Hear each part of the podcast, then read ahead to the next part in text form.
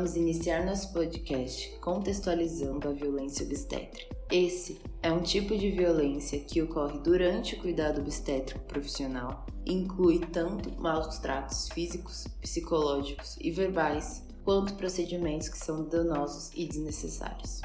Entre as categorias de violência obstétrica estão a física, caracterizada como toques vaginais dolorosos e repetitivos, cesáreas e episiotomias desnecessárias, realização de intervenções sem analgesia, entre outros. Há também a violação do respeito pelas escolhas e preferências da mulher, como expresso pela ausência do consentimento informado da paciente, a realização de intervenções não autorizadas e a falta de escolha de presença do acompanhante. Outro ponto importante que faz parte da violência obstétrica é o desrespeito aos direitos de confidencialidade, privacidade, dignidade e respeito. Um desses exemplos é a subestimação ou ridicularização da dor da paciente. A violência também pode se manifestar pela discriminação, a partir de atributos como casamento, escolaridade, idade, cor e religião. Essas manifestações, infelizmente, fazem parte da prática diária do cuidado obstétrico no país. Por isso, cabe uma discussão acerca do problema para favorecer seu reconhecimento e, consequentemente, aumentar a conscientização da sociedade e auxiliar na sua prevenção. E agora, para mostrar a importância desse tema, eu vou trazer aqui alguns dados sobre a violência obstétrica. Segundo o DataSUS, que é o sistema de cadastro das informações de saúde no nosso país, em 2015 os partos hospitalares representavam 98% dos partos totais do país. E isso mostra que a esmagadora maioria dos partos acontecem em hospitais, sejam eles da rede pública ou da rede privada. E dentre esses partos, cerca de 56% são partos cirúrgicos, feito através de uma cesárea, que é uma intervenção que já ultrapassa os partos vaginais. E nesse contexto, ainda existe uma grande diferença entre o atendimento público e o privado, em que a porcentagem de cesáreas é 40% no hospital público e 85% no hospital privado. E isso se torna preocupante quando a recomendação da Organização Mundial de Saúde, a OMS, é que a taxa de cesárea esteja entre 10% e 15%. Além disso, a pesquisa Nascer no Brasil, publicada em 2014, mostrou que de um total de 23 mil mulheres, 56,8% não possuía nenhuma condição de saúde que indicasse a necessidade de intervenção cirúrgica ou o uso de qualquer intervenção. Porém, cerca de 45% dessas mulheres foram submetidas à cesariana e apenas 5,6% tiveram um parto vaginal sem nenhuma intervenção. Nesse trabalho ainda foi revelado que mais 70% dos partos foi utilizada a medicação venosa. Em 40% deles, o uso de ocitocina para acelerar o processo do parto e também com esse intuito, em 40% realizaram a ruptura da bolsa amniótica. Já com relação às intervenções realizadas durante o parto, essa pesquisa mostrou que 92% das parturientes foi deixada em posição de litotomia, ou seja, deitada com a face para cima e os joelhos flexionados em 37% dos partos, foi utilizada a manobra de Christeller, que é a aplicação de pressão na parte superior do útero. E o problema é que essa manobra ela é proibida por ser considerada lesão corporal. Em 56% dos partos foi realizada a episiotomia, que é um corte na região do períneo para teoricamente, facilitar a saída do bebê e evitar rupturas na parede vaginal. O grande problema disso é que muitas dessas intervenções são consideradas excessivas e elas podem ser dolorosas, é, gerar complicações e, além do que, na maioria das vezes, elas são desnecessárias. Uma pesquisa publicada em 2019 mostra que a imposição de intervenções não consentidas ou até mesmo aceitas com base em informações superficiais ou distorcidas é o tipo de violência obstétrica mais prevalente, ocorrendo em 36,9% dos partos. O cuidado indigno e abuso verbal ocorrem em aproximadamente 33% dos partos e a violência física em 13,5%. Abandono, negligência ou recusa de assistência aparecem em 10,6% e o cuidado não confidencial ou não privativo apareceu em 3% dos partos. Já a discriminação baseada em certos atributos apareceu também em 3% dos casos. Essa pesquisa também mostra que 51,6% das mulheres entrevistadas tinham pouco ou nenhum conhecimento sobre a violência obstétrica antes de terem acesso a uma ação de educação em saúde sobre o tema. Ou seja, apesar de ser frequente, muitas mulheres ainda desconhecem ou não sabem muito a respeito da violência obstétrica, o que reforça a importância da divulgação de informações sobre esse assunto. E como reconhecer essa violência? Um tópico importante é o excesso de intervenções desnecessárias realizadas durante o parto, que é um dos principais sinalizadores de violência obstétrica, já que podem causar complicações e dor. Por exemplo, a episiotomia não reduz o risco de trauma na região, que seria um de seus objetivos, além de promover maior perda sanguínea e problemas na cicatrização, e mesmo assim ainda é amplamente utilizada por médicos. Apesar de aumentar o risco de lesões no períneo e nas costelas da mulher, também é utilizado algumas vezes.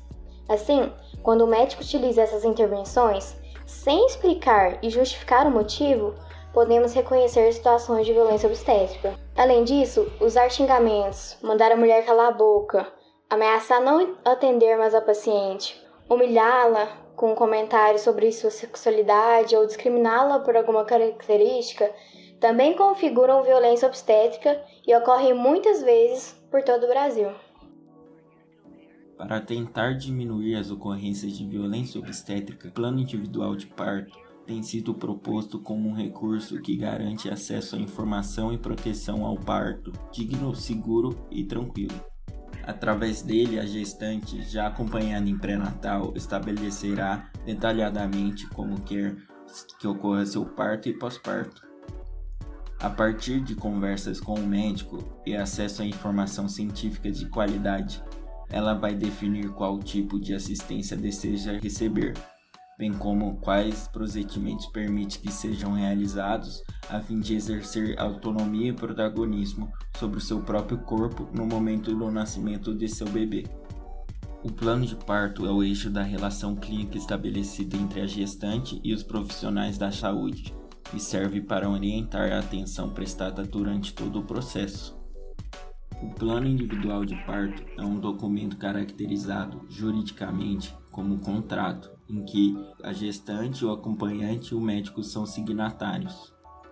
Contudo, apesar dele ser prioridade para a OMS há mais de 35 anos, o Brasil ainda não tem nenhuma norma federal relacionada à obrigatoriedade de segui-lo o que permite que o médico adote um caminho oposto àquele estabelecido pela mulher.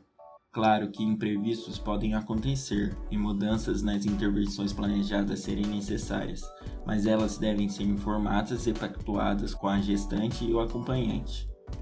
Mas muitas vezes o que acontece é que o médico induz a mulher a desistir de suas escolhas prévias, assustando-a ou a, através de ameaças.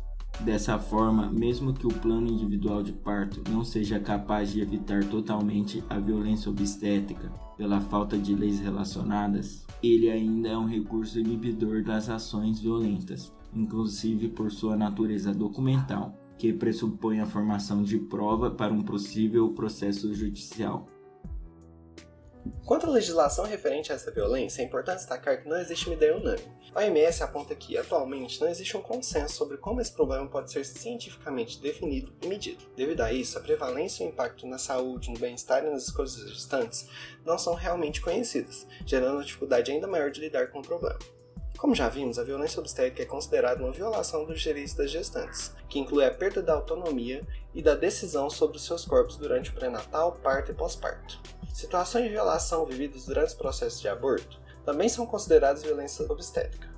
O Ministério da Saúde tem empreendido esforços institucionais ao incorporar a perspectiva de gênero nas análises epidemiológicas e no planejamento das ações em saúde.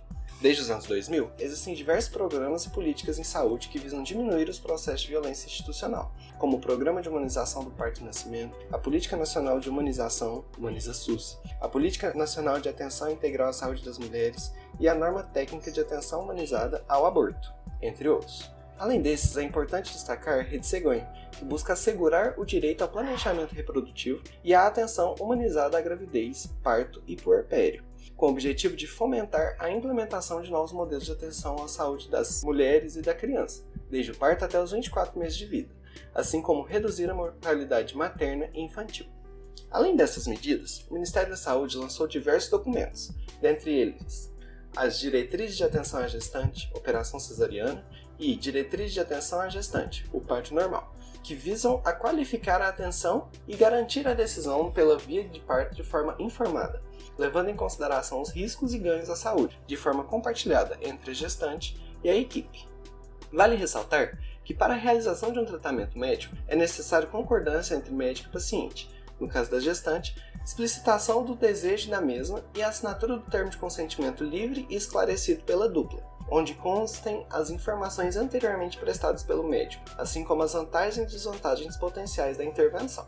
Por fim, é importante destacar a Lei nº 17.097, de janeiro de 2017 do Estado de Santa Catarina, que dispõe sobre a implantação de medidas de informação e proteção à gestante e parturiente contra a violência obstétrica no Estado de Santa Catarina, sendo a primeira publicada sobre o assunto no Brasil.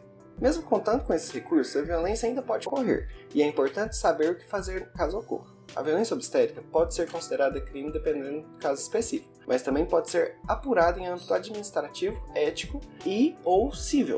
A denúncia deve ser feita no próprio estabelecimento em que a vítima foi atendida, além do DISC 180, DISC 136 para formalizar denúncia em relação ao atendimento no Sistema Único de Saúde, ou o número 0800 701 9656 da Agência Nacional de Saúde Suplementar, em relação ao atendimento por plano de saúde.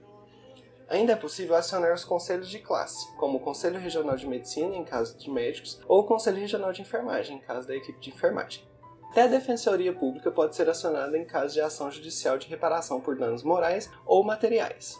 Para apurar a existência de lesão corporal, a vítima deve procurar a polícia ou o Ministério Público, que irá atuar para responsabilizar possíveis infratores e zelar para que outras mulheres não venham a sofrer do mesmo tipo de violência.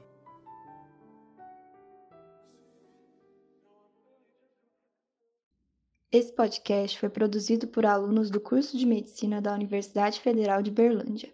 Você pode nos acompanhar também por meio do nosso Instagram, medcastufo, para ficar por dentro de todos os futuros episódios. Obrigada por ouvir até aqui e até a próxima!